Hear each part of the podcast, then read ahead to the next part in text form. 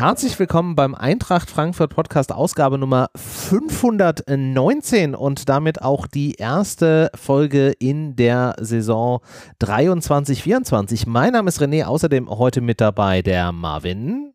Jupp, jupp, hallo. Und der Basti. Gute und Grüße, meine lieben Freunde. Ja, da sind wir wieder. Wir starten dieses Mal ein bisschen äh, später in die äh, Saison rein, haben die Sommerpause ein bisschen verlängert und haben gerade eben schon festgestellt, die Sommerpause bekommt mir nicht. Ich muss erstmal hier Kabel suchen.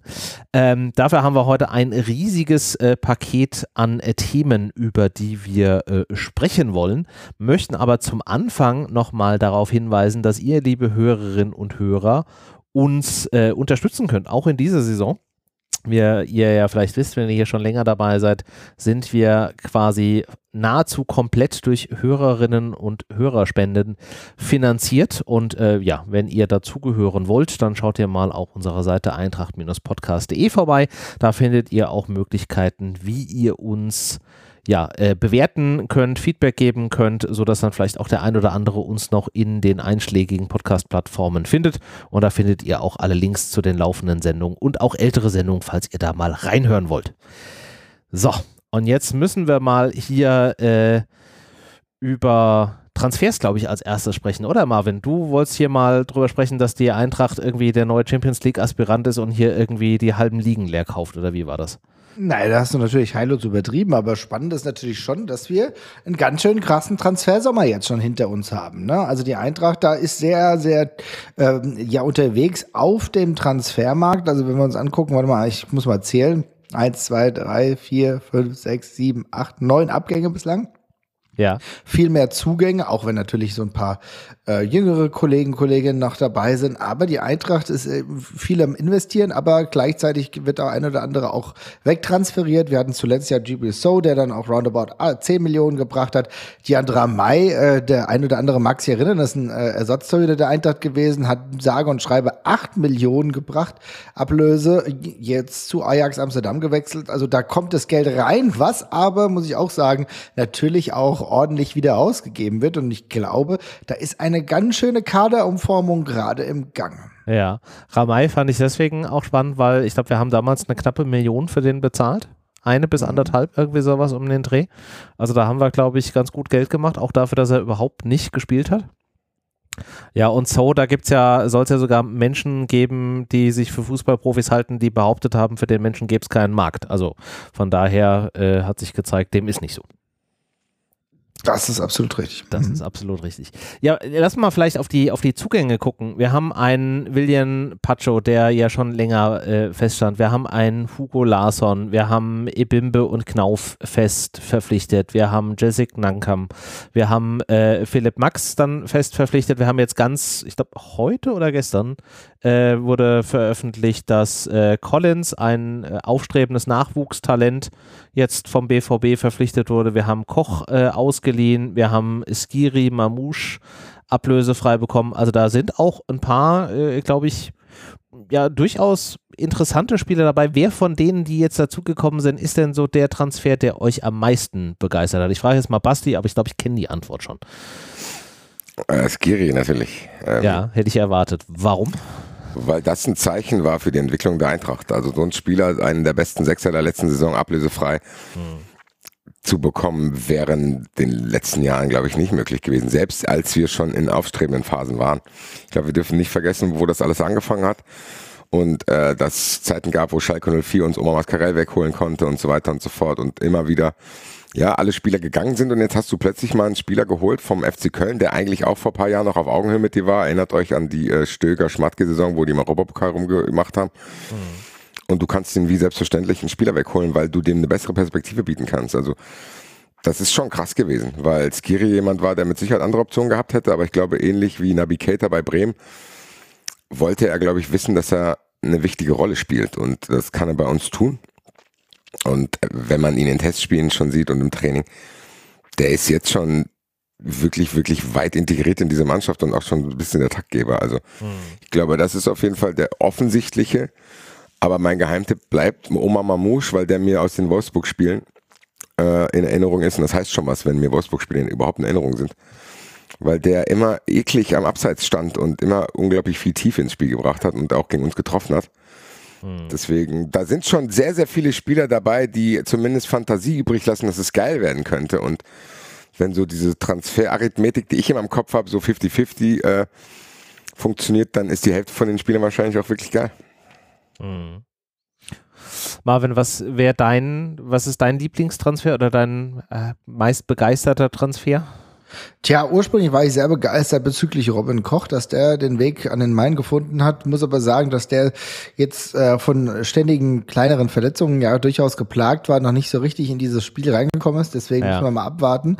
Ist für mich aber trotzdem ein Spieler, der einen Haufen Potenzial mit sich mitbringt und auch für die Innenverteidigung, die er in der letzten Saison durchaus geschwächelt hat, muss man sagen. Äh, ein sehr, sehr wichtiger Transfer ist. Ich hoffe, er kann sich dementsprechend durchsetzen. Sieht sehr äh, nach einem ja, Sympathieträger jetzt schon aus. Aber ansonsten kann ich noch sagen, dass mein äh, Dark Horse Jessica Duncombe ist, bei dem ich echt Bock habe, den öfter zu sehen. Was ein Watz, würde ich im Wrestling-Kontext behaupten. ganz schön, äh, ganz schön, äh, ganz schönes Tier, hat Bock, ist mit einer Sturmgewaltigkeit dort auf dem Platz unterwegs und das macht mir große Freude, dem zuzusehen. Wenn jetzt das Tore schießen sich einstellt, was ja bei der Eintracht auch in der Trainingsphase und auch in der Vorbereitungsphase ein bisschen ja noch rar gesät war, dann kann ich mir da richtig viel gut vorstellen. Also dementsprechend, das sind so meine zwei.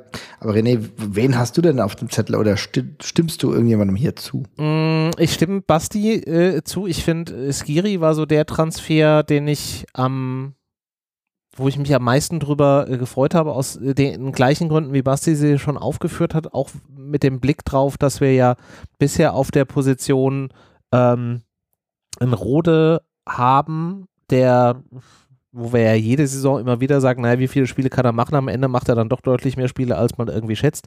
Aber er hat ja jetzt dann auch bekannt gegeben, dass er äh, seine Karriere nach dieser Saison beenden wird. Von daher war es für mich einfach wichtig, da jemanden zu haben, wo wir einfach sagen können, den können wir eins zu eins einfach reinsetzen und wir merken halt gleich irgendwas davon auf dem Platz. Auch weil ich ähnlich wie Basti davon ausgegangen bin, dass So den Verein verlässt. Von daher war es für mich einfach wichtig, dass wir da jemanden bekommen, den wir, wie gesagt, direkt irgendwie einsetzen können. Ähm, wenn ich in deiner, in deiner Logik bleibe mit dem Dark Horse, dann wäre das bei mir tatsächlich Collins, wobei der jetzt nicht in dieser Saison wahrscheinlich irgendwie einen Impact haben wird, sondern ich glaube eher so für die Zukunft. Das ist so ein klassischer Transfer für die Zukunft, aber was man so hört und liest, ähm, scheint es auch so ein Spieler zu sein, der unwahrscheinlich viel Potenzial hat. Also wenn wir den irgendwie ein paar Jahre bei der Eintracht halten können und wenn der auch jetzt vielleicht irgendwo, ich vermute mal, er wird verliehen werden, ähm, dann irgendwo Spielzeit bekommt, dann könnte da halt ein richtig geiler Innenverteidiger draus werden. Also da hätte ich Bock drauf, dass da einfach der in zwei Jahren hier Stamm spielt und das dann richtig geil wird. Ich habe auch gelesen, dass man den verleihen will. Ich würde den gar nicht verleihen, ehrlich gesagt. Ja. Ich habe es auch nicht verstanden. Ich habe es auch nicht verstanden. Weil, weil, es ist mein, doch gar nicht so, der, hm? so weit ist der doch gar nicht weg von der Mannschaft. Ja, nee, ist, ist, er, ab, halt. ist er absolut nicht. Ich glaube halt ja. einfach, er braucht regelmäßige Spielzeit. Aber er ist natürlich halt auch auf einer Position, wo wir eigentlich sowieso ein bisschen dünn besetzt sind. Also es ist wahrscheinlich so ein, so ein 50-50-Ding. Verleihst du ihn jetzt irgendwo hin und garantierst ihm halt einfach Spielzeit. Oder behältst du ihn hier, weil du davon ausgehst, dass du ihn relativ früh auch vielleicht mit äh, doppelt Dreifachbelastung als Backup brauchst? Ich glaube, das ist halt einfach so ein so ein 50-50-Ding und sie gehen halt auf Nummer sicher an der Stelle wegen Spielzeit. Ja, aber es ist halt wirklich trotzdem der Punkt, den Basti angesprochen hat. Du hast drei nominelle ähm, Innenverteidiger, die ganz klar vor ihm sind. Das ist Robin Koch, das ist ein Tutor, das ist ein Pacho. Dann ist es natürlich so, klar, Smolcic, ja, der hat, Bitte? Genau, Smolcic in der, äh, in der letzten Zeit aber wenig gehört. Ist ja auch noch sau jung mit 22 Jahren. Dann hast du den ewig jungen äh, Makoto Hasebe, der aber mit seinen 39 vielleicht auch nicht mehr derjenige ist, der der erste Go-To-Guy sein sollte. So, und, und wie gesagt, Und dann kommt er schon. Dann kommt ja sonst keiner mehr. Ja, eben. Nee, das ist, das ist aber. Im halt Endeffekt, ganz ehrlich, wenn wir den Kader durchgehen, du hast Trapp im Tor, du hast Kral auf der 2, so ist abgehakt. Ja. Ich glaube, da brauchen wir Gott sei Dank und ganz ehrlich, viel Dankbarkeit spüre ich da nicht darüber das zu diskutieren, weil ich glaube, Torhüterpositionen sind heute gar nicht so leicht zu besetzen, wie es vielleicht in der Vergangenheit mal war. Das zeigt ja auch der Ramay-Transfer zu Ajax, ja. dass ja. du da Fantasie haben musst, um deine Nummer eins zu finden. Ja. Die Bayern können ein Lied von singen. Es gibt sehr, sehr viele äh, Vereine, die da strugglen, was Torhüter betrifft. Da Stuttgart leiht Nübel aus, der eigentlich zu teuer für sie ist und der will aber auch irgendwie wieder äh, in Gang kommen. Also es, es ist tatsächlich auch eine komplizierte Position, nicht nur in Deutschland, sondern europaweit. So, da sind wir gut aufgestellt. So, und dann hat Marvin es aufgezählt. Also die, ich glaube, dass die äh, Startelf, zumindest in der Verteidigung gegen Nottingham, diejenige sein wird, die auch geplant ist. Du hast Koch in der Mitte, links Pacho und rechts, rechts Tuta. Mhm. So, und dann ist es ja genauso, dass Smolcic ist offensichtlich aufgrund seiner äh, Linksfußheit ähm, der Ersatz für Pacho. Mhm. So, dann hast du den Ersatz für äh, Hasebe, äh, den Ersatz für Koch ist Hasebe in der Zentrale. Ja. So, und wer ist der Ersatz für Tuta? Das müsste eigentlich er sein, meiner Meinung nach. Vielleicht planen die da mit Jakic. Vielleicht wollen die auch das machen, was René gesagt hat, dass er Spielpraxis braucht. So ein bisschen ja, hier Matanovic-Vibes, weil da wird auch wie selbstverständlich getan, ja klar, den musst du verleihen. Und dann gucke ich aber und denke mir, yo, aber wer ist denn noch Mittelstürmer in diesem Kader? Ja, nicht Mittelstürmer, sondern du meinst Innenverteidiger. Nein, weil Matanovic Mittelstürmer. Ach so, das meintest du. Ja, okay, ja, ja.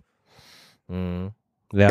Keine Ahnung. Am Ende sind wir nicht nah dran, was diese Planung betrifft und wahrscheinlich wird es auch vernünftiger sein, äh, ihn zu verleihen, damit er vielleicht so in ein, zwei Jahren äh, den Impact geben kann, den man sich erhofft.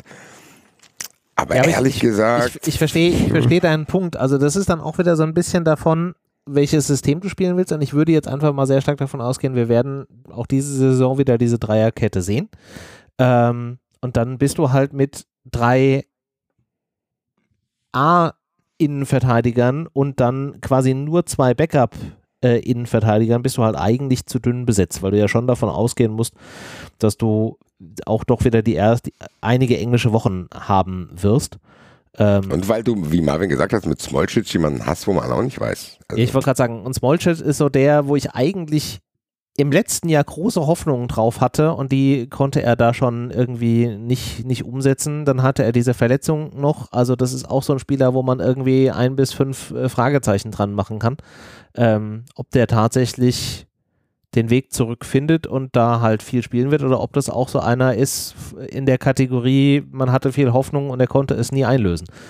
Ja. Aber dann musst du natürlich, aber das musst du jetzt auch so ein bisschen schon bewerten. Ne? Also ich finde, ähm, Smolcic ist erst 22, der kann natürlich noch, aber da muss auch ganz klar ein Topmöller sagen, den sehe ich bei mir oder ja. den sehe ich bei mir nicht, weil mit 22 ist es auch so, dann, wenn ich, wenn ich ihn nicht ganz klar sehe, dann muss ich den auch verleihen. Ne? Ja, also ich weiß, ja. ne, also du musst, ich glaube, das ist echt, diese, diese Kaderchemie da am Laufen zu halten, das ist nicht ganz einfach. Wir haben diese drei Nummern auf jeden Fall klar benannt. Danach ist alles viel Masse und äh, also Potenzial natürlich auch, aber für mich ist die Sache mit Namdi Collins ganz klar zu verleihen noch gar nicht so deutlich.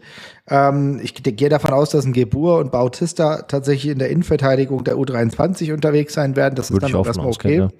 Aber alles andere muss man darüber nachdenken. Aber es ist ja gut, dass wir diese Möglichkeiten haben, denn du hast ja richtig erwähnt, ähm, René, allein die Tatsache, dass Collins verpflichtet wurde, dass die Eintracht diesen Move gemacht hat, den halte ich durchaus für smart. Und hm. es ist tatsächlich so, deutsche Nationalspieler, Potenzial-Nationalspieler wird es im, im, im, Regal für die Eintracht ganz selten nur geben. Und dass wir da zugeschlagen haben, ist auf jeden Fall ein richtiger Move.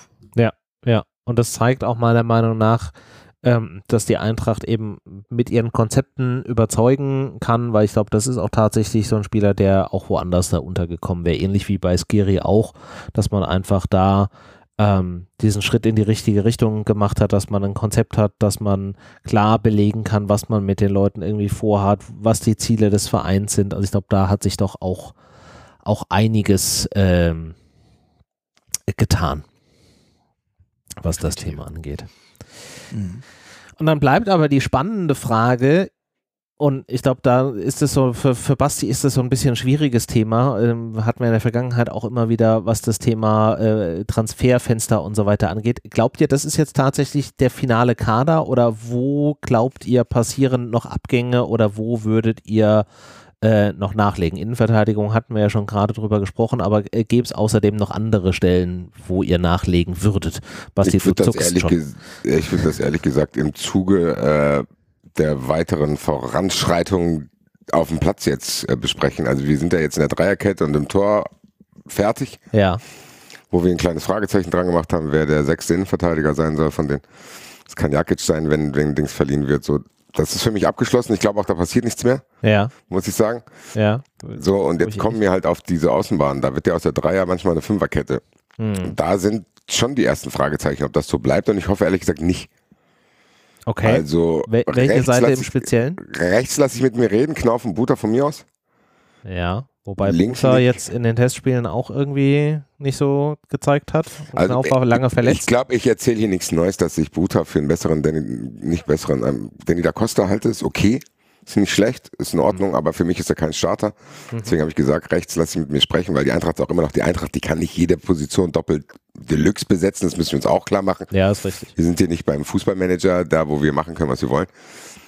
Aber bei der linken Seite sehe ich tatsächlich dann äh, ein Problem, weil wenn Knauf wieder in Form kommt, dann ist er für mich rechts der Starter und dann hättest du eventuell wieder so eine Disbalance, weil sowohl äh, Max als auch Lenz sind jetzt nicht offensiv die absoluten Brecher, gerade was die oft erwähnte Schnelligkeit betrifft. Also da muss meiner Meinung nach noch jemand kommen auf links. Die einzige Möglichkeit, wo ich mit mir reden lasse, ist, was äh, Marvin im Vorgespräch gesagt hat, wenn dieses wilde, wilde Gerücht um Lovro Meyer stimmt. dann bin ich dazu bereit, Knauf nach links abzugeben. Dann ist Knauf links der Starter. Ebimbe äh, rutscht durch die Meier-Verpflichtung nach rechts und Meier ist dann für Ebimbe in der Zentrale. Da lasse ich gerne mit mir reden, da bin ich auch den Kompromiss bereit einzugehen, dass Knauf kein Linksfuß ist, meine Güte. Aber ansonsten muss ich sagen, ist für mich hier eigentlich noch der Transfer zu tätigen, dass Lenz geht und ein schneller Startelfspieler für die linke Seite kommt. Ja, insbesondere ähm, in Anbetracht der Tatsache, dass wir über die linke äh, Verteidigerposition ja insofern da reden müssen, du hast ja eben angesprochen, Lenz ist ja eigentlich krass angezählt worden. Ne? Es war ja krass klar, dass Lenz eigentlich bei der Eintracht keine Zukunft mehr hat. Das wurde ja sogar relativ deutlich auch von Kröscher und Co. Ähm, bestätigt. Also und jetzt stellt sich halt die Frage, jetzt ist er ja immer noch da und das heißt, wenn wenn aber nur nur mit Lenz kannst du auch nicht gehen, du irgendjemand brauchst du. Also natürlich, wenn die Option, wie Basti sie beschrieben hat, realisierbar ist, dann nehme ich das auch so und dann kannst du das machen. Ansonsten hast du da halt nicht die 1A-Lösung. Aktuell wird Philipp Max immer als derjenige gesehen, aber ja, das das da hakt's noch so ein bisschen und ähm, auch die Bauchschmerzen bleiben. Ja, aber ich glaube, die wahrscheinliche Variante ist ja nicht Lovro Meyer. Ich glaube, das ist leider nur eine Träumerei. Aber äh, ich glaube schon, dass es realistisch sein könnte, dass man einen Kunku äh, verpflichten kann. Und das wäre für mich eigentlich ein absolutes Must, muss ich sagen. Weil, nochmal, du hast gesagt, Lenz, die Eintracht hat Lenz auch öffentlich angezählt. Aber es braucht sie gar nicht, weil es hat gezeigt, dass es nicht ausreicht für diese Position. Lenz hätte für mich hier eine Zukunft gehabt, wenn wir Viererkette spielen würden. Dann würde ich akzeptieren, dass da jemand, der ein bisschen Schnelligkeitsdefizite hat, halt da auf links verteidigt. Und das macht er ja auch mit vollem Einsatz. Man kann man ihm nicht vorwerfen. Nee, das definitiv nicht. Aber ganz ehrlich, es gibt keine Sequenz in meinem Kopf, wo Lenz links steil geschickt wird und er den Ball im vollen Lauf erreicht und dann was Geiles macht. Nee. Sondern das ist ja- eher, er stoppt nochmal ab und spielt zurück.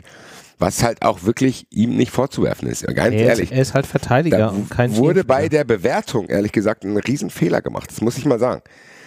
Lenz war ein Transfer, wo du sagen kannst, okay, der kommt von Union Berlin. Die kommen eh nur aus dem Kollektiv. So, das ist eigentlich fast egal, wer bei Union Berlin spielt. Und dann hat er dort auch auf dieser Schienenspielerposition gespielt, aber halt bei Union Berlin. Und jeder, der mal ein Union-Spiel gesehen hat, weiß, dass das mit Offensive gar nichts zu tun hat.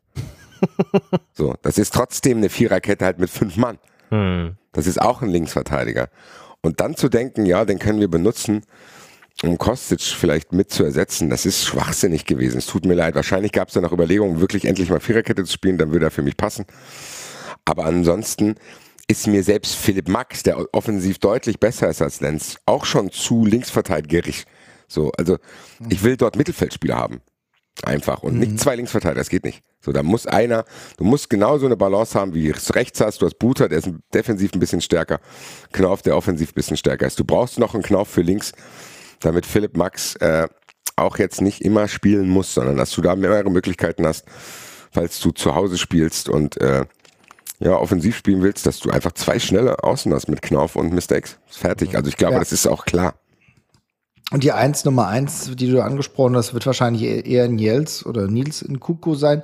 Ähm, der Spieler, der beim AS Saint-Etienne noch spielt, aber mal gucken, wie lange.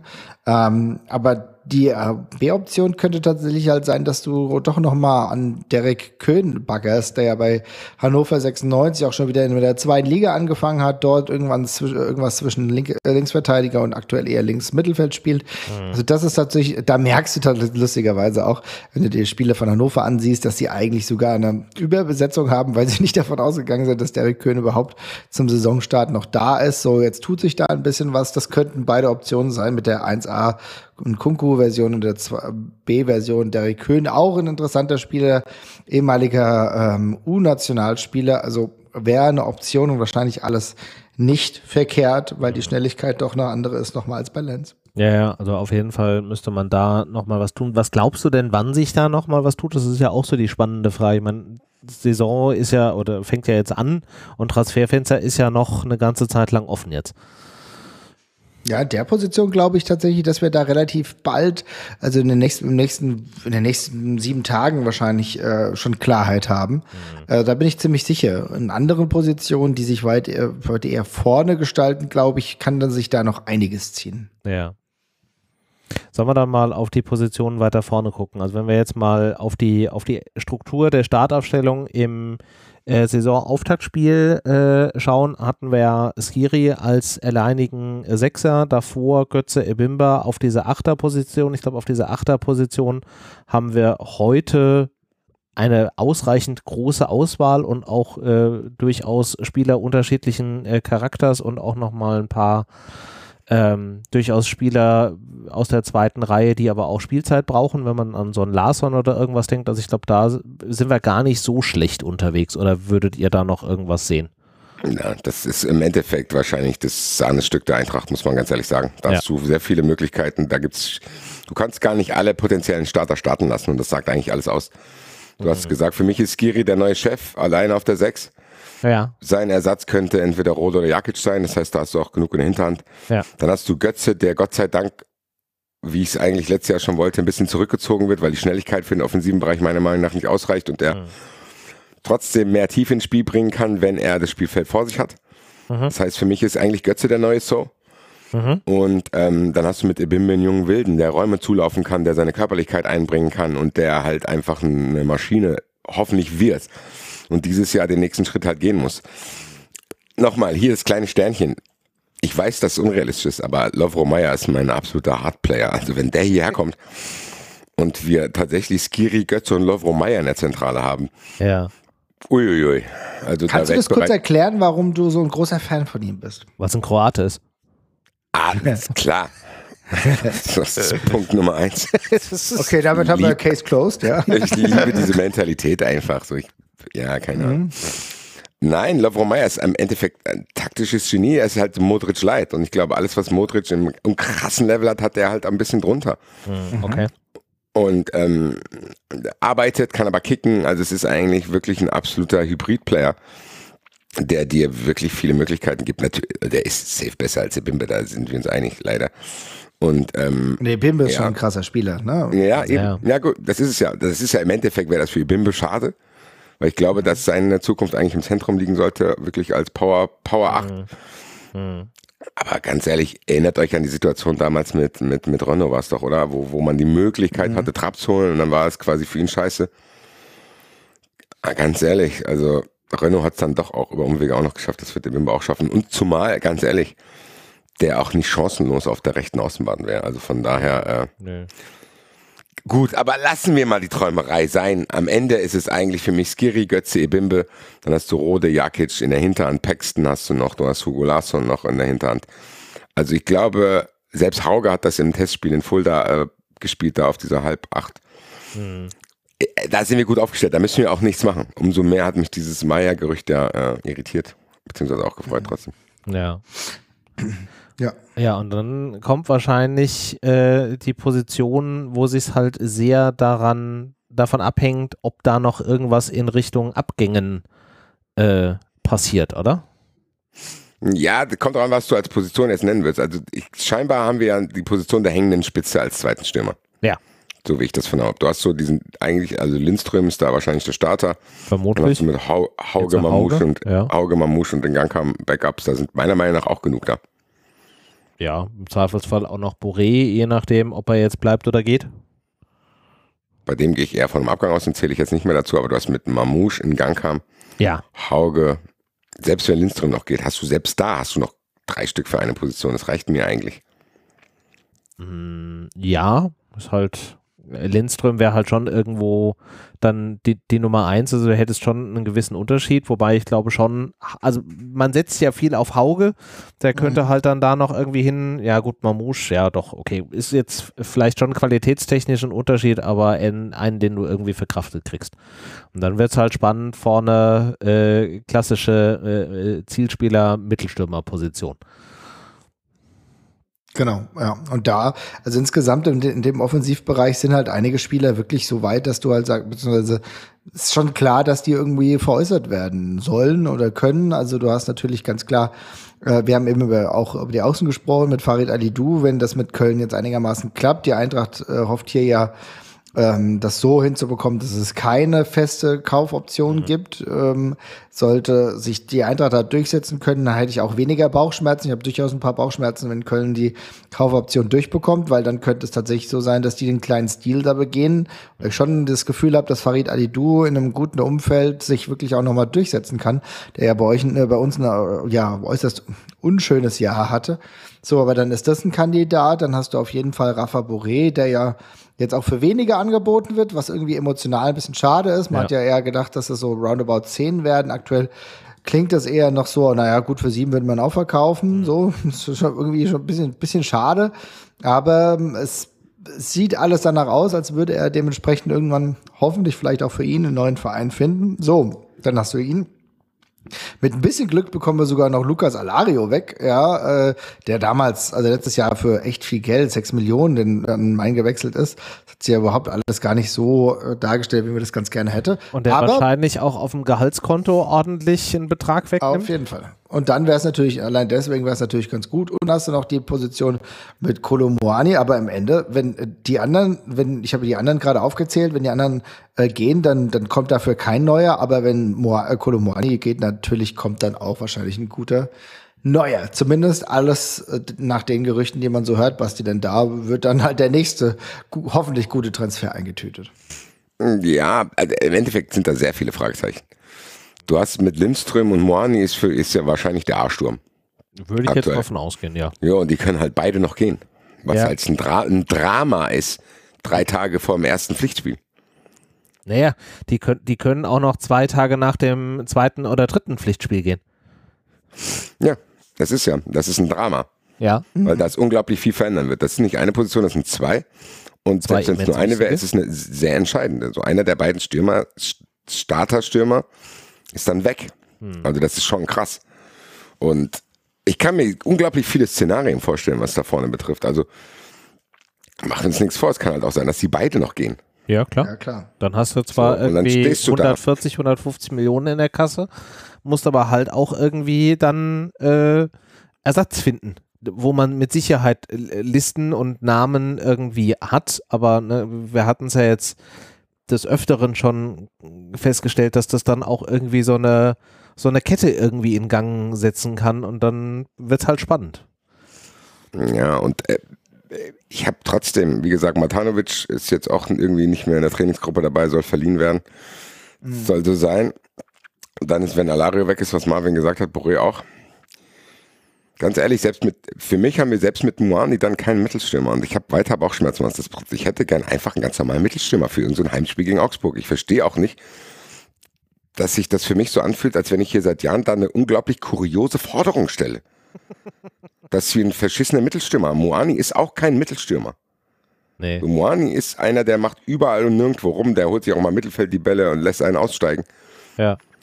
Ich frage mich trotzdem, gerade auch bei den Verpflichtungen mit Nganka, Mamouche und so, wo hier der, der Knipser ist. Und ehrlich gesagt, vielleicht ist es oldschool, vielleicht bin ich auch schon zu alt, vielleicht bin ich 40 Jahre alt und hier mit den Jürgen Klinsmanns dieser Welt aufgewachsen, aber trotzdem glaube ich, dass es uns helfen könnte, einen Typ wie Matanovic zu haben, der einfach nur gelernter Mittelstürmer ist, weil du den in gewissen Sequenzen brauchst. Erinnert euch bitte, bitte an die ganzen Spiele, wo die Eintracht haushoch überlegen war, bis zum 16er gefällig rumgespielt hat, dann aber ein Schnörkel zu viel und hier Ja. und da und ananas.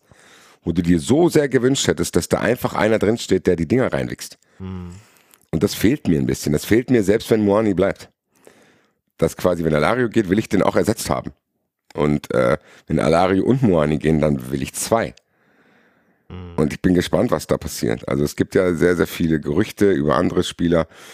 Und am Ende ist das eine unglaublich undankbare Situation, weil die ist schon vergleichbar mit der Kostic-Geschichte, dass umso näher das Transferfenster, also die Schließung des Transferfensters kommt, umso weniger kreativen und ruhigen, besonnenen Spielraum hast du. Ja, und dann, dann geht's wieder zack, zack, zack, zack, zack. So, dann haben wir irgendwie, keine Ahnung, in Mainz verloren, weil es nur Gerüchte gab. So, dann ist irgendwann wieder auch so eine unsägliche Länderspielpause und dann spielst, dann geht die Saison wieder komplett von neuem los, weil Lindström und Moani noch gegangen sind. Hm. Ja, mit dem Unterschied, dass du, ich glaube, bei Moani je nach, also ich glaube, Moani ist so ein Spieler, da kommt halt auch ein Betrag bei rum, wo du einfach gar keine Wahl hast, auch nur eine Sekunde drüber nachzudenken, ob du ihn jetzt nicht abgibst.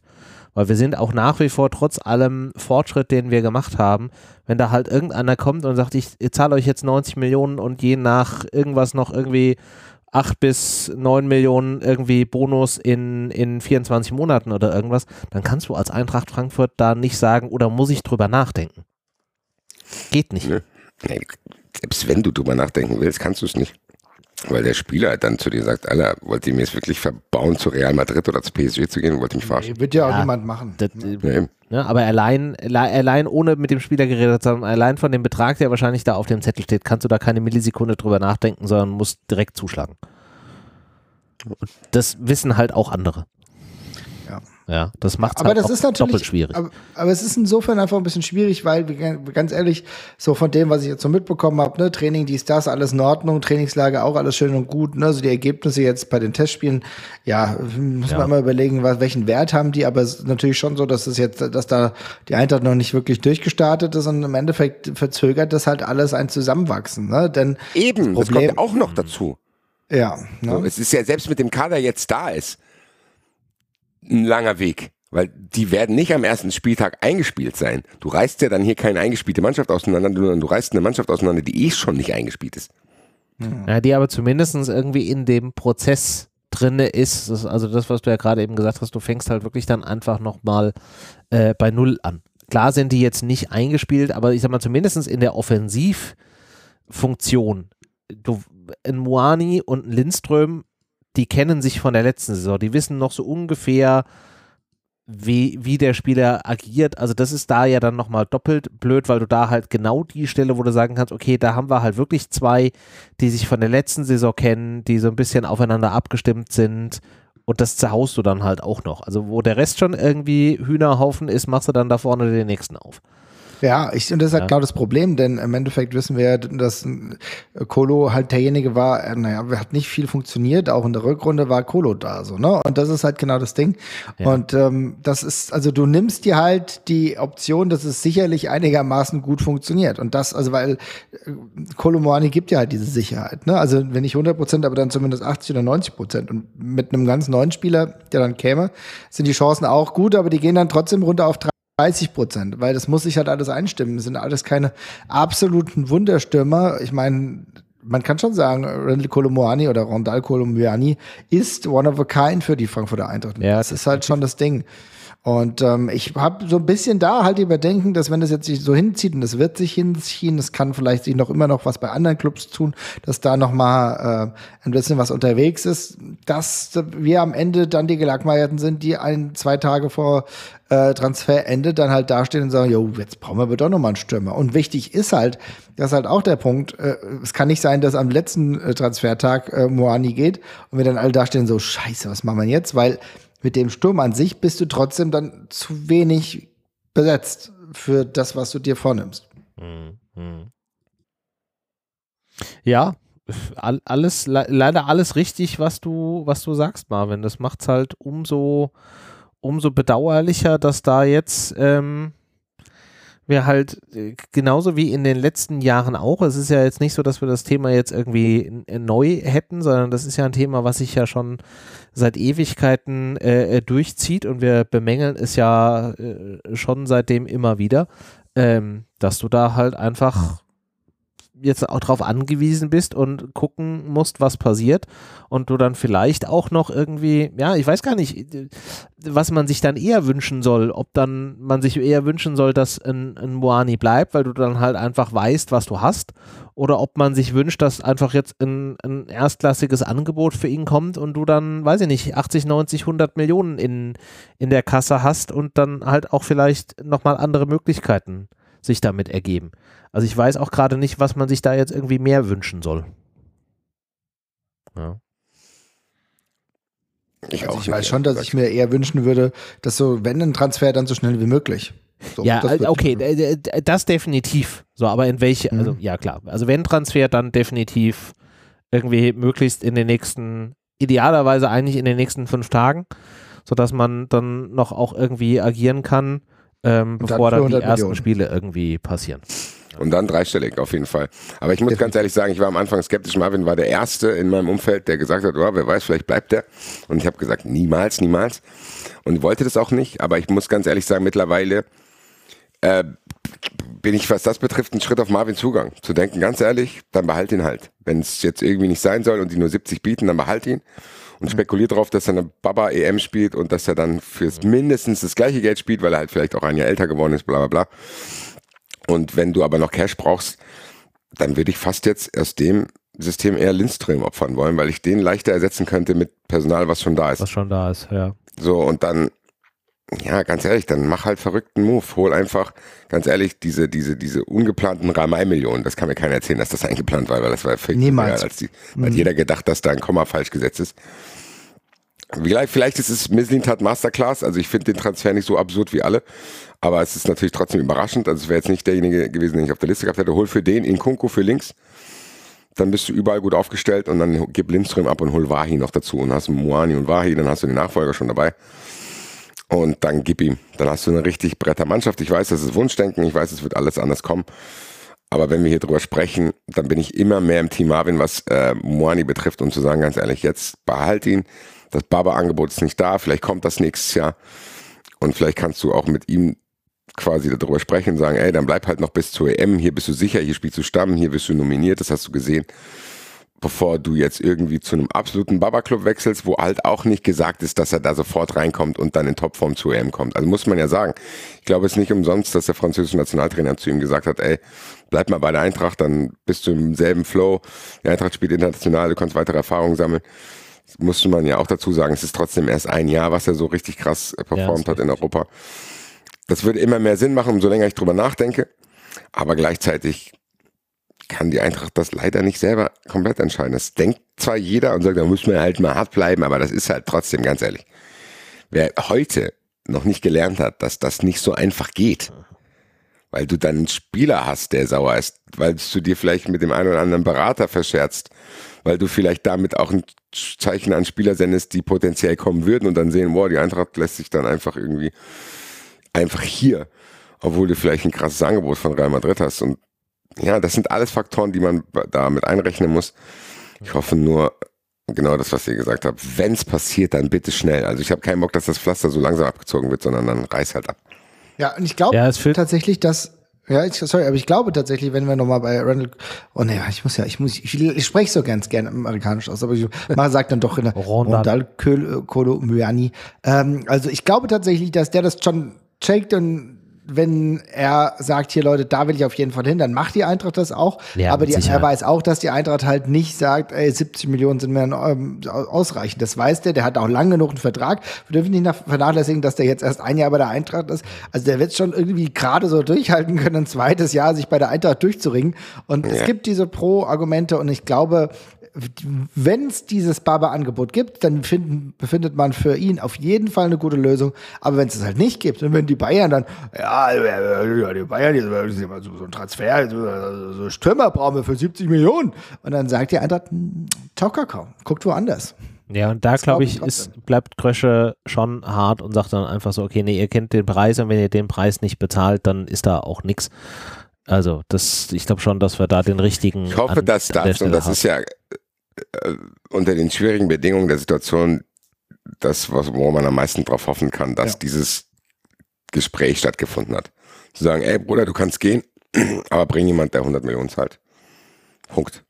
Dass das jetzt nicht auch noch anfängt. Ja, aber ich glaube schon, dass Weil ganz im Ernst, 30 Millionen ist schon krass.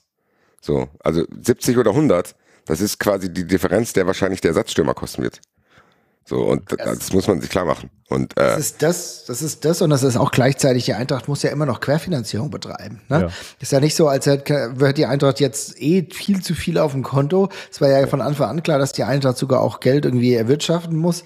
Jetzt ist, wie gesagt, wir haben über den, äh, über Ramay gesprochen. Ja, da hätte ich auch, hätte ich auch bei 1,5 oder 2 Millionen hätte ich auch gesagt, okay, kann sein.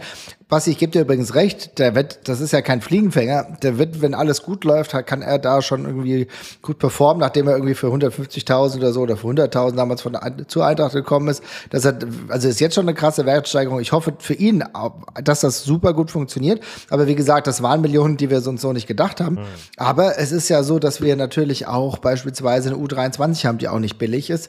Äh, das kostet, das muss alles, ähm, das, das kostet alles Geld, Jugendabteilung und so weiter und so fort. Dementsprechend, ob 30 Millionen mehr oder weniger, das wird ja, auf jeden Fall Gamechanger sein. Ja, ja. Und Anbetracht, in Anbetracht der Tatsache, wenn du dir anguckst, wie viel also Geld ausgegeben wird für Spieler, bei denen ich nicht unbedingt denke, warum bist du denn so viel wert, mhm. dann muss auch ein äh, Colomboani, der französische Nationalspieler ist, äh, durchaus ein wenig Geld äh, in die Kassen spülen.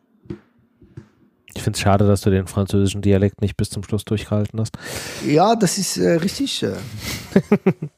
ja, aber äh, also ich glaube, dieses Gespräch, was, was äh, Ablösesummen und was da irgendwie mindestens gezahlt werden muss, das hat stattgefunden. Ich meine, immerhin hat Krösche ja auch, ähm, glaube, in irgendeinem Interview war es äh, gesagt, dass es ganz klare Preisschilder für die beiden Spieler gibt. Das wird er ja auch nicht getan haben, ohne vorher mit denen gesprochen zu haben. Spätestens danach wird es dieses Gespräch gegeben haben, was es denn dieses Preisschild ist. Ähm, also von daher glaube ich, das Thema ist irgendwie durch und dann kannst du das auch klar verargumentieren, wenn eben dann ein Verein kommt, der da deutlich weniger bezahlt, ähm, dann wird es halt eben diesen Transfer nicht geben. So. Aber ne, das Problem ist halt nach wie vor, und da wird halt mit, mit unserem Fanherz äh, gespielt, dass der Spieler noch da ist, dass es ein Spieler ist, den wir sehr in unser Herz geschlossen haben, der für uns äh, spielerisch auch sehr wertvoll ist und du halt nicht weißt, Basti hatte von diesem, von diesem Pflaster äh, gesprochen, was irgendwie langsam abgezogen wird. Das ist auch, glaube ich, so ein bisschen so, als wenn dieses Pflaster dann einfach zwischendrin wieder festgeklebt wird und dann fängt wieder einer an dran rumzuziehen. Also das kann noch die nächsten drei Wochen, kann das noch richtig auf die Fansäle gehen. Leider. Es fuckt halt ab, ganz ehrlich. Es fuckt halt richtig ab und das ist jedes Jahr dieselbe Diskussion, ich weiß. Ja. Aber mach das am 1.8. zu und fertig. Lass mich in Ruhe. Das ist scheiße. So, das ändert viel zu viel. Das greift in den laufenden Wettbewerb ein. Das ist einfach ärgerlich. Und es ist so einfach wirklich wahrscheinlich so ein, ja, ein Fail-Safe für die großen Vereine. Falls bei denen noch irgendwie sich einer verletzt, dann können die nach unten greifen und es ist blöd. Ja, bis dahin hast du schon, also in unserem Falle jetzt ein DFB-Pokalspiel, äh, zwei Bundesligaspiele und zwei Euroleague-Quali-Spiele gemacht. So. Also du ja, hast ja, schon fünf Pflichtspiele hinter dir. So, stell dir vor, Moani geht das am letzten Tag und wir, wir gewinnen alle fünf Spiele. Und Moani, Lindström und alle, wie sie heißen, kicken sich da einen geilen zurecht. Und du denkst dir, alle, alle, alle. Ja, und dann spielst du dann nach Mainz, spielst du dann mit Marmouche und den Gangkamp im Sturm. Nichts gegen die beiden, aber das wäre schon ein harter Aufprall. Ja, und du fängst halt bei der Struktur und so wieder bei Null an. Ja. Ja. ja. Es ist störend, aber gut, wir dürfen es jetzt auch nicht zu sehr äh, in die Negativität reden, weil ganz ehrlich, Marvin hat es äh, ganz am Anfang der Sendung gesagt.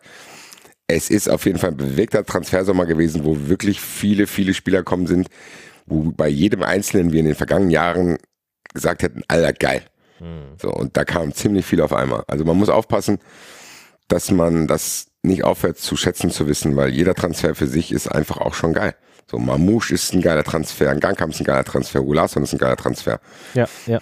Also, dass ihr Bimbe fest verpflichtet werden konnte und so weiter und so fort. Skiri haben wir auch schon gesagt. Also, da sind schon geile Jungs dabei. Plus, das darf man auch nie vergessen, es gibt halt viele, die jetzt in ihr zweites Jahr hier gehen, wo man sagen kann, okay, vielleicht ist auch der ein oder andere, den wir nicht so auf der Karte haben, der jetzt richtig vorwärts gehen wird. Also wer weiß, also mhm. gucken wir mal. Also ich habe auf jeden Fall Bock auf die Saison und es gab schon wirklich gerade, wenn wir hier auf den Eintracht-Podcast äh, zurückblicken, Saisons, wo wir wirklich, wirklich, wirklich sorgenvoller auf Saisonstarts geblickt haben. Das ist leider richtig, ja. Ja, ich meine, das ist vollkommen richtig und ähm, das finde ich auch gut, dass du das nochmal erwähnst. Für mich ist es halt einfach nur so, es sind halt gerade sehr, sehr viele Variablen. Wir haben genau. absolut wir haben absolut einen mega interessanten Transfersommer gehabt bislang mit richtig tollen Spielern. Belegt ja, welches Regal da mittlerweile angefasst wurde. Vor vier Jahren hätten wir nur mit den Ohren geschlackert. Da wäre ja auch so, und ehrlich gesagt, ne, wäre so ein, Transfer, der übrigens auch nicht nach, also, also der ist nicht positiv genug zu bewerten, dass wir jemanden wie äh, Jesse Gnankamp äh, dann bekommen überhaupt, der wirklich ein krasser Perspektivspieler ist. Das ist alles nicht selbstverständlich. Der, der Typ ist 23, U-Nationalspieler gewesen.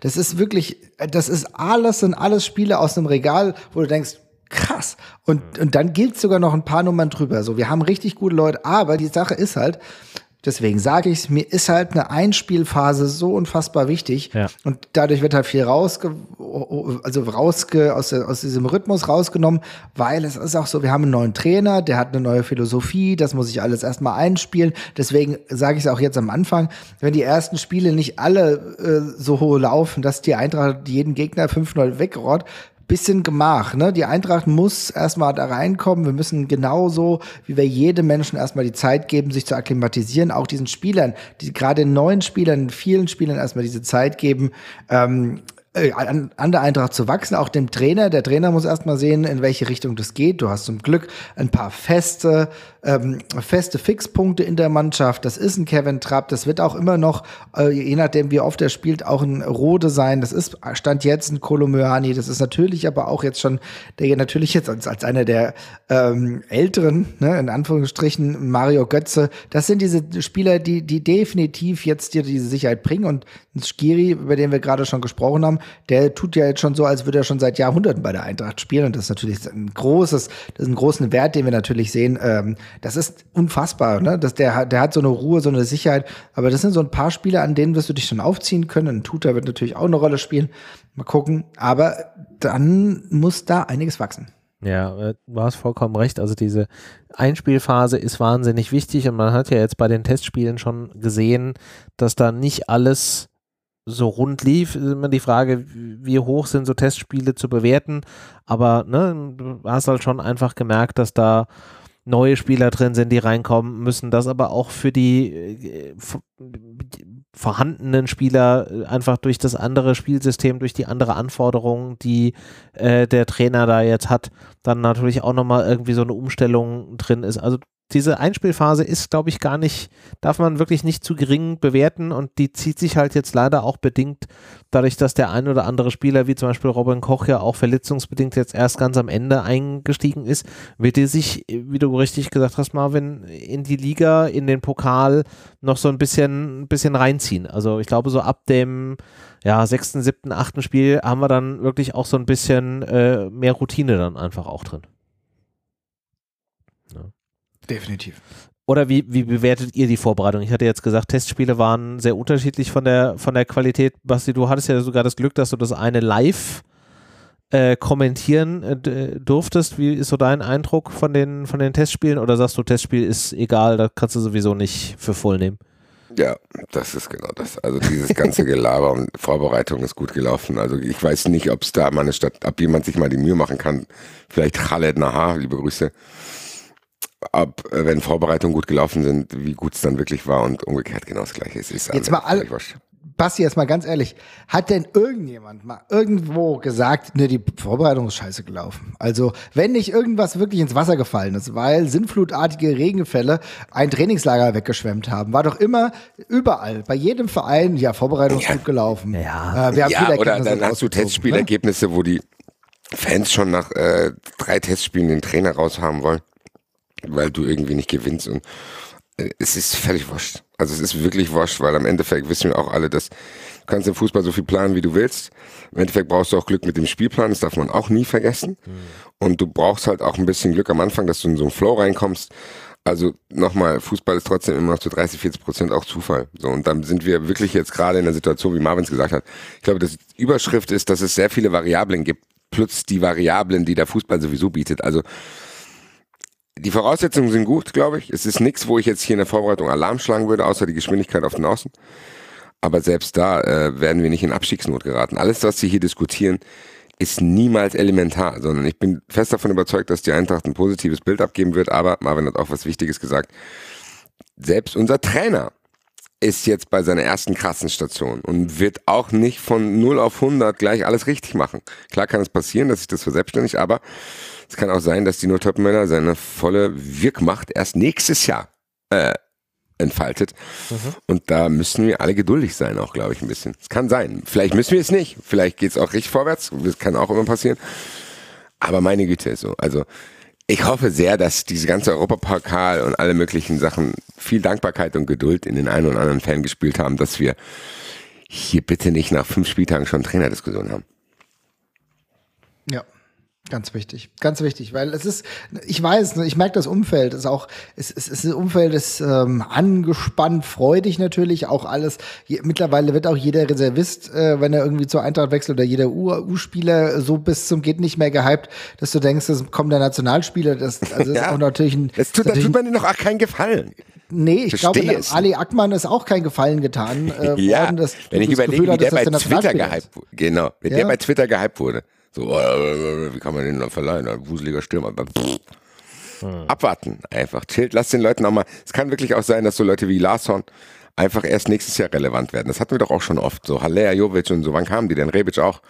So, ich weiß noch, dass als Rebic kam, waren Marvin und ich die einzigen, die was in Rebic gesehen haben. Alle anderen haben gesagt, was ist denn das für ein miese Peter, der kommt von Elbe Leipzig, bla bla. So, der Rest ist History. Ich glaube, dass wir da wirklich auch so ein bisschen immer wieder darauf hinweisen müssen, auch wenn ich es nicht verstehe das wird nicht alles von vornherein funktionieren. Und dieses ganze Gehype, was Marvin gesagt hat, Marvin, bitte für mich immer noch der Hype King ist Aydin Rustic. Also ja. erinnere dich. oh ja. Gott, ja. Und es tut einem auch schon leid, weil der Spieler ja objektiv nicht schlecht ist, aber das ist auch so ein typ, typischer Spieler, die Eintracht ist schneller gewachsen als er und dann hat es halt nicht gepasst. Jo, es ist doch genau, das tut dem Spiel auch keinen Gefallen. Also, ja, und es ist ja auch meistens dann so, wenn die Spieler, die spielen, irgendwie nicht performen, ja, dann musst du halt mal den spielen lassen. So, ich mache das ja auch mit Alario, aber da geht es mir eigentlich nicht um den Spieler, sondern eher um den Spielertyp. Mhm. Also wie gesagt, ich habe irgendwie das Gefühl, dass es wichtig ist, dass man zumindest, ich will hier keine Euphorie bremsen, weil ich habe selber richtig Bock und sehr viel Fantasie, was die einzelnen Spieler betrifft. Trotzdem, dass die Leute es im System haben, dass sie immer noch Eintracht Frankfurt sind und ich finde, Gladbach ist ein warnendes Beispiel, mhm. wie du auch mit einem nominell guten Kader, mit sehr, sehr guter Arbeit in den vergangenen Jahren einfach mal zwei, drei graue Jahre haben kannst, weil du dich halt mal auf dem Transfermarkt vergreifst oder weil du Verletzungspech hast oder, oder, oder. Und äh, das liegt in der Natur der Sache von Vereinen wie Eintracht Frankfurt, dass das halt auch ein bisschen wackeliger ist als bei Vereinen, die halt, wenn es wackelt, einfach unglaublich viel Geld nachblasen können. Mhm. Guck dir die Bayern an, ne? die jetzt seit Monaten gefühlt an Harry Kane dran sind. Und äh, ich würde. Ja, aber das ist doch auch so ein, das ist doch auch wieder so ein Phantomding. Naja, diese, nee, das Ding ist aber, sie haben ja das Geld und das ist halt das Krasse, ne? Dass halt die ja. Bayern äh, an Leck an Kreativität, was sie haben, halt dadurch wettmachen, dass sie halt irgendwie Geld auf die Tasche, äh, aus der Tasche holen und sagen, ja gut, äh, ja, wer ist ein guter Stürmer? Ja, der Harry Kane, ja, der ist ein guter, ja, den können wir mal verpflichten. Und dann verpflichten den halt für über 100 Millionen und hauen dem wahrscheinlich sonst äh, so viel äh, pro, pro ne? Ja, wenn es klappt, wenn es klappt. Ich hoffe immer noch, dass er gar keinen Bock hat. Das wäre lustig einfach, wenn die, sich da, wenn die sich da jetzt wochenlang mit abgemüht haben und Uli hat hier den Besitzer von Tottenham verärgert, weil er da irgendwie gedacht hat, er kann 90er Jahre mäßig einen Transfer ermotzen. dann schafft er es irgendwie, dann schafft er es irgendwie, so als tut mir leid, ihr habt so das Geld von Adidas. Und am Ende sagt Harry Kane, no thanks. Das ist so das gut. Ist so so nach, gut. Ich, ich, ich stelle mir so ein bisschen die, ich stelle mir so ein bisschen so vor, dass Dan, äh, Levi und Harry Kane eigentlich jeden Abend zusammensitzen, so in so einem Motto. Genau. Okay, alles Ey, bitte, klar, guck mal. Bitte, bitte verlang mehr, bitte verlang mehr, ich will da nicht hin. Ich habe aus Versehen besoffen zugesagt. Genau, die werden die, ja nicht 130 zahlen. Ja. Diese Summe werden die doch niemals bezahlen. Nee, das werden die nicht bezahlen. Okay, komm, dann sagen wir den, den Betrag und, äh, dann werden die schon abwinken. Und dann bezahlen die so, scheiße, jetzt machen die das. dann, dann, sagt, dann, dann sagt Levi zu Harry, ey gut, jetzt musst du es regeln, Digga. ja, ich hab alles probiert. Jetzt rufst du hier den verrückten Ulrich an, Alter. Ich habe keinen Bock mehr mit dem zu sprechen. Was soll ich denn da jetzt machen? Das ist, ist eine geil. Frechheit, wie ich mit dem FC Bayern umgegangen wurde. so, ja, am Ende lachen wir hier, am Ende holen die deswegen Moani. Ja, ich hab's Ja, das ist, das ist halt auch ja. das Thema, ja. Hassmode, Alter. Ja, musst du halt Und doch aufpassen. Trapp ne? auch noch, Alter. Ja, aber ich habe es letzte Woche ja im Spaß dann geschrieben, ne, wo ich dann gesagt habe, jo, am Ende, jetzt haben die, weil die haben immer noch keinen, jetzt haben wir noch keinen Torhüter, ne, weil den auf, jetzt haben sie den Jan Sommer da irgendwie weggeekelt und jetzt ist dann, sehe ich so, ja, ähm, äh, naja, wir haben Entschuldigung, also, mal, wegen meinen Beinen nochmal, er ist immer noch nicht frei. oh, äh, ist ja Ähm. auch schon bald wieder Saison, also, ich weiß Ach, ja nicht. Sie meinten diese Saison, ich meinte nächstes Jahr bin ich wieder. Da haben wir hier im Kalenderjahr und Saisonjahr miteinander vorbeigeredet. Alles klar. Sven Ulreich und Chupomoting starten für den FC Bayern im Supercup. Es, es, es, noch lachen wir, noch lachen Ja, wir, nein, das wird uns im Hals stecken bleiben. Ja, Ja. Die, die Befürchtung habe ich auch, deswegen kann ich da gerade nicht so richtig mitlachen, weil ja auch, Ja, man muss lachen, solange es geht, René. ja. Ach, Ach, keine Ahnung. Es bleibt spannend. Ich meine, wir sind ja jetzt den Kader durchgegangen, du hast ja schon gesehen, so, es gibt große Diskussionen, es gibt kleine Diskussionen, es gibt keine Diskussion, also es ist alles dabei. Ja, so. wird, wird spannend. Das wird auf jeden Fall ein, ein fester äh, Programmpunkt in den äh, Sendungen hier bei uns in den nächsten äh, Wochen leider werden, bis dann endlich am äh, 1. September um 18 Uhr hier der Hammer fällt und hoffentlich dann auch direkt sämtliche Faxgeräte abgeschaltet werden. Wobei, ne, geht ja immer aufnehmende Liga. Dann hast du ja wieder das Thema, dass es dann ja noch einzelne Ligen gibt, die dann bis 24 Uhr und so weiter ist ja. Ich hoffe immer noch Eklig. schnellstmöglich Alario-Transfer für ganz viel Geld Nach Saudi-Arabien. Saudi-Arabien. Bitte. Ja. 36 Millionen Euro. Ja, wobei, mein, wobei meinst du, äh, die werden noch nicht so viel Ablöse zahlen, die werden halt einfach irgendwie dem ordentlich Gehalt bezahlen, weswegen er das Angebot da nicht ablehnen kann, aber mehr als die 6 Millionen kriegen wir doch da nicht raus. Alter René, wenn das jemand macht und wir müssen das Gehalt nicht weiterzahlen von Alario und kriegen auch noch die 6 Millionen wieder. Ja klar, wenn du das, wenn du das reinrechnest, dann mehr? hast du wahrscheinlich unterm Strich irgendwie 20 Millionen, die du, mit denen du arbeiten kannst. Willst du denn mehr? Also ganz ehrlich, sofort. Ja, ja, du, ich stelle das ja gar nicht in Frage, ich würde das auch sofort machen. Ja. Wahrscheinlich auch ohne Ablösesumme reicht es schon, wenn du den Ah, vom, vom Gehaltsding Dann runterkriegst. Ulrich, Alter, wenn es mit dem Harry nicht klappt, dann holst du den Lukas. Auch, Mittel, auch ein Mittelstürmer. Ja. Ja, ohne Scheiß. Da mach, ey, ohne Sch ja, ja, ich, wie gesagt, die, die Kolomoani B-Lösung wird beim FC Bayern weiter diskutiert, habe ich gerade gelesen. Also insofern B-Lösung. Du kriegst auch richtig viel. Da hätte ich als, da hätte ich als Moani aber auch schon keinen Bock, dass du dann einfach nur noch die B-Lösung bist. Der hat auch keinen Bock. Ich glaube, der will wirklich gar nicht zu den Bayern. Also das, also ich habe also, also nirgendwo gehört, dass da irgendjemand richtig hyped ist wegen wegen Ganz ehrlich, würde ich auch nicht, wenn ich Moani wäre, nach dem, was Mané da erlebt hat, dass die den geholt Ja. haben, würde also Mosadio ist ein Mittelstürmer. Dann holen die jetzt jemand anderes, auch ein Mittelstürmer. Und dann merken die, uh, ist gar kein Mittelstürmer. Und dann, äh, ja, keine Ahnung. Also, ich weiß nicht, ob ich aktuell nach den Geschehnissen da in den letzten Jahren fast schon zum FC Bayern gehen würde, muss ich dir ganz ehrlich sagen. Es gibt Mhm. Professionell geführtere Vereine, die Ja. mehr zahlen.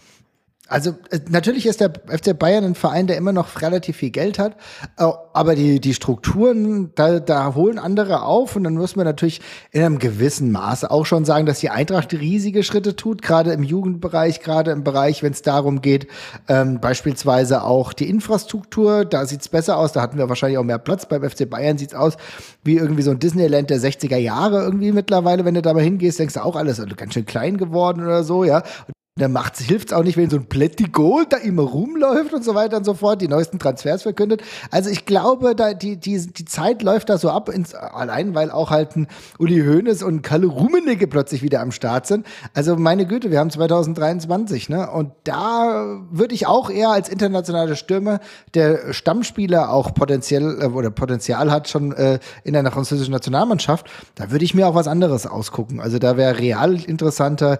Ähm, da gibt's viele interessantere Nummern, aber wie gesagt, ich gehe fest davon aus, wenn Kolomwani dann nicht äh, innerhalb äh, Deutschlands wechselt. Da gehe ich ziemlich fest von aus. Hoffentlich. Und ich, ehrlich gesagt, wenn ich Harry Kane wäre, würde ich auch zu Real Madrid lieber gehen. An José Lu wird er schon vorbeikommen.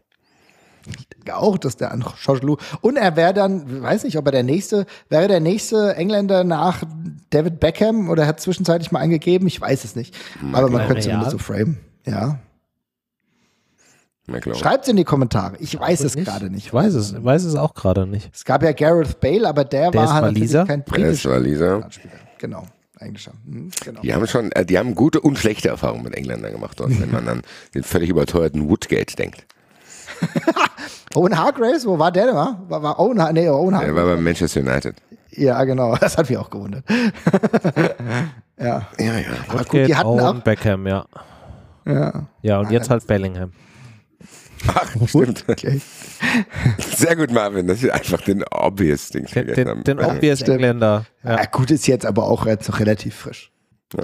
ja. Genau. Aber gut, ich glaube, Transfergebabbel haben wir jetzt einigermaßen abgehandelt. Yes. Karte ehrlich gesagt auch. Mhm, Kader auch. Kader auch, genau. Und äh, dann können wir eigentlich jetzt schon zum, äh, zum nächsten äh, Programmpunkt äh, kommen. Nämlich, Basti hat ja gerade eben gesagt, es ist auch immer so ein bisschen abhängig vom Spielplan und vom, vom Glück im Spielplan. Wie viel Glück haben wir denn mit Lok Leipzig in der ersten Runde DFB-Pokal, Basti? Ja, so gut. Ist, ist glaube ich, ein äh, unterklassiger Gegner, was immer gut ist äh, aber auch einer, wo äh, sehr viel Druck auf dem Kessel ist, dass du dieses Spiel nicht verharmlosend annehmen wirst. Eigentlich ist es okay, aber gut, äh, jetzt, wenn Leute mir widersprechen wollen, würden sie mich an Waldhof Mannheim erinnern. Also von daher. Mhm. Mhm. Schauen wir mal, aber meine Güte, also ich glaube zum Beispiel der FC Köln hat es schlimmer erwischt. Ich würde ungern nach Osnabrück fahren an einem Montagabend. Das ist leider richtig, ja. Ja, ich finde, es ist halt ein krass unangenehmer Gegner. Ne? Also natürlich auch wird die Fansituation, ich sag mal, bestimmt rustikal, um es mal so zu umschreiben. Ja, es okay. ist, ist tatsächlich unangenehm, ist sehr nett formuliert, auch außerhalb ja. des Platzes. ja, definitiv. Also ich weiß unangenehm. Nicht ist jetzt auch tatsächlich nicht der größte Zufall, dass es an einem Sonntag wahrscheinlich stattfindet, ne? Also 15.30 Uhr.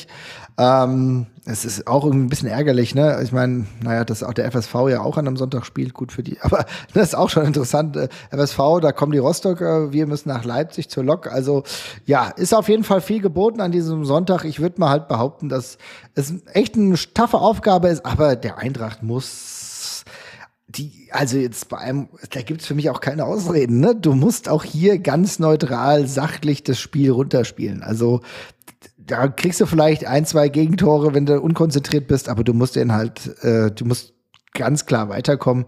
Es ist aber gleich ein Test. Es ist gleich ein ehrlicher, ein harter Test. Und ich glaube, das ist ganz gut, um die erste Einschwörung der Mannschaft mal reinzubekommen. Ich glaube, äh, das Gegenbeispiel zu Mannheim ist ja Magdeburg. Also, das war ja ähnlich. Mhm. Da hast du ja auch ein ja. Spiel gehabt, wo du dachtest, uiuiui, was erwartet uns da für einen Hexenkessel? Ja. Ja. Und länger will ich darüber nicht sprechen, weil ich jetzt an den Doppelpass von Mario Götze und Philipp Kostic denken muss. Ja, ja. okay. Ja. Kurze Momente der Greatness, ja. Ja. Was glaubt ihr denn startaufstellungstechnisch? Exakt die gleiche Runde wie gegen, gegen Nottingham? Ja, wahrscheinlich. Und wenn es dann das, wenn das eintritt, was Marvin gesagt hat, kommt halt Rode für Ebimbe und dann regelt er es wieder. Mhm. Ja, ich gehe, glaube ich, sogar da auch damit aus, davon aus, dass er Rode spielt, ne? Ja. Als Skiri oder als Ebimbe. Nee, als Ebimbe? Nicht. Skiri, nee, Skiri ist Skiri komplett. Fit wird er immer spielen. Ja, ja okay. also Skiri wird so der neue So eigentlich oder noch sicherer als, also von der, von der Re Regelmäßigkeit des Spiels. Mhm. Ich habe, ich habe, wie gesagt, ich habe schon das Gefühl, dass der jetzt schon so fest eingeplant ist, dass sich da gar nichts tut. Ähm, genau. Und ansonsten, ja, ich glaube, wie du es gesagt hast, die, die, diese Elf wird einigermaßen gleich aussehen. Ich gehe davon aus, dass man ja mit Buta auch startet, mit Max startet und so weiter und so fort. Und dann gucken wir mal. Koch muss jetzt reinkommen. Koch muss ist auch das ist ein gutes Spiel für Koch jetzt auch diese Emotionalität jetzt mal anzunehmen, mhm. wenn er wenn er es irgendwann mal wenn er es schafft gegen Lok vielleicht den einen oder anderen äh, Leipzig Spieler mal äh, ein bisschen von der Seite umzuhauen oder so, um dann die Eintracht Fans mal auf seine Seite zu bekommen, kann es schon Wunder wirken. Mhm. Mit Pacho hast du einen Spieler, der mh, mm, bei dem ich glaube, dass wir noch echt auch Freude an ihm haben werden, der auch noch ein bisschen reinkommen muss und Tuta ist halt auch glaube ich aktuell auch jetzt ein Spieler, der äh, mit Trapp halt alleine durch die Erfahrung jetzt nochmal ganz gut klarkommt, ja, und dann, dann ist es so. Aber ne, wenn stell mal vor, du behältst diese Mannschaft bei, ja, dann hast du die drei nominellen 1A-Verteidiger, äh, ja, und also eigentlich mir nichts anfangen, aber doch schon ein bisschen dürr dann, wenn da mal einer ausfällt. Aber gut, mhm. ich will nicht wieder anfangen. Ich will einfach nur, dass die Eintracht es schafft, in dieser Saison Hasebe nicht mehr als fünfmal einzusetzen. Also in, in der Liga. Das muss wirklich das Ziel sein. Der Typ ist 39 Jahre alt. Jetzt wird es auch langsam mal Zeit, dass die Eintracht äh, Optionen findet, um ihn adäquat zu ersetzen. Weil es kann nicht sein, dass wir als Bundesliga-Verein, gehobener Bundesliga-Verein, immer, immer, immer noch diesen äh, wunderbaren Fußballer, aber trotzdem halt in einem gehobenen Alter einsetzen müssen. Aber ansonsten, wie gesagt, bleibt es dabei. Ich glaube, keine große Ende, großartige Änderung. Das ist doch gut. Ich wäre auch vollkommen fein mit der, mit der Aufstellung. Also es wäre auch tatsächlich bis auf die, die äh, äh, Außenbahnpositionen ähm, wäre das auch tatsächlich so exakt meine, meine erste Elf, mhm. die ich eigentlich permanent spielen lassen wollen würde, was am Ende des Tages nicht funktionieren wird, aber ich glaube schon, dass das so die, die optimale Lösung auch einfach ist. Schauen wir mal. Was ist denn ja. euer, euer Ergebnistipp äh, für, den, für den Sonntag? Marvin, du stehst hier zuerst in der Liste, deswegen darfst du anfangen. Ja, du, ich habe es ja gerade schon gesagt, ich sage wir einfach mal 5-2 für die Eintracht. Okay. Gut. Basti, bist du da ähnlich euphorisch? 0 zu 2. 0 zu 2. Tatsächlich keine Tore, okay ich glaube schon, dass wir, dass wir ein Tor kriegen, aber auch deutlich mehr schießen. Ich hätte jetzt gesagt, mit ein bisschen mehr Abstand, so ein 1 zu 3 wäre für mich schon irgendwie, also 3-1 für die Eintracht wäre schon das Ergebnis.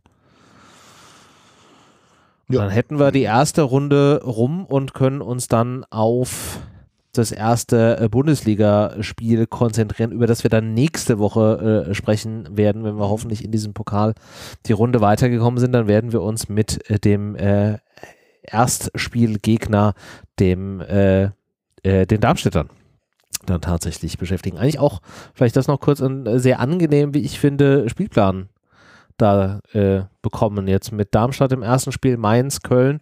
Also ich glaube schon, dass, dass wir da ein bisschen, glaube ich, einen guten Start in die Liga haben oder seht ihr das kritischer?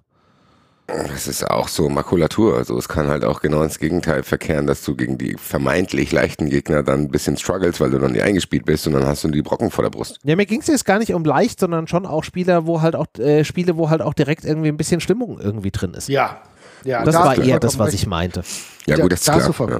Mhm. Ja. Also das ist schon geil, also das ist mega nice. Es ist definitiv ja. so, dass du Emotionalität gleich drin hast gegen Darmstadt. Das ist ja ein Selbstläufer so. Ne? Ähm, ich hoffe, dass wir relativ zeitnah jetzt wirklich alle Plätze auch verfügbar haben. Da habe ich jetzt zuletzt gehört, dass es jetzt, ich weiß jetzt nicht, was das offizielle, was jetzt der offizielle Stand ist, aber es könnte sein, dass jetzt gegen Darmstadt noch nicht alle Plätze so zur Verfügung stehen, weil es noch kleinere Umbaumaßnahmen irgendwie oder die, der Umbau noch nicht komplett ist. Ah, ich hoffe, okay. dass das, ja, ich hoffe, dass das jetzt zeitnah wirklich ähm, auch so fix wird. Äh, das ist halt, glaube ich, ein ganz, ganz wichtiger Punkt, ne, damit die, ähm, wir haben ja jetzt eine Anhebung der Zuschauer, des Zuschauerschnittes dann dadurch, mhm. aber dass halt alle auf ihre Plätze kommen, das wäre wichtig. Ähm, und ansonsten, dann kann es rund gehen. Dann ist Darmstadt ein geiler Gegner, du hast gegen Mainz. Das Gute ist, wir sagen, wir sind nicht eingespielt. Das geht den anderen ja nicht anders. Also Darmstadt hat jetzt auch keine herausragende Vorbereitung gespielt. So, ne? die, die, die jetzt werden durch die Welle der Euphorie getragen, durch den Aufstieg, die haben mit dem Trainer verlängert. Die sind nominell aber jetzt nicht unfassbar viel besser als der Kader in der zweiten Liga. Es war, also das heißt, da ist wirklich viel möglich. Natürlich ist unangenehmer Gegner, aber wir haben es auch gesehen in der letzten Pokalsaison haben wir zu Hause auch gegen Darmstadt klar gewonnen. Das ist gut. Das war die Qualität, die wir auf jeden Fall auch dieses Jahr wieder auf den Platz bekommen können. Und dann bin ich optimistisch, dass die ersten Spiele gut laufen, aber ich warne davor, wenn es nicht hundertprozentig gut läuft, sondern nicht wir, wir nicht beispielsweise sechs Punkte aus den ersten beiden Spielen haben, sondern nur zwei Punkte, dann ist es auch nicht schlimm. Die Eintracht weiß, was sie auf den Platz bringen kann, aber sie muss vielleicht diese Zeit auch noch ein bisschen bekommen.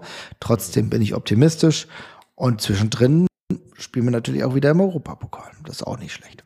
Genau, aber damit beschäftigen wir uns dann, wenn es soweit ist. Da laufen ja aktuell noch äh, die ähm, äh, Spiele aus der letzten äh, Qualifikationsrunde, bevor es dann da in die äh, Playoffs äh, geht. Von daher beschäftigen wir uns da jetzt erstmal noch nicht mit.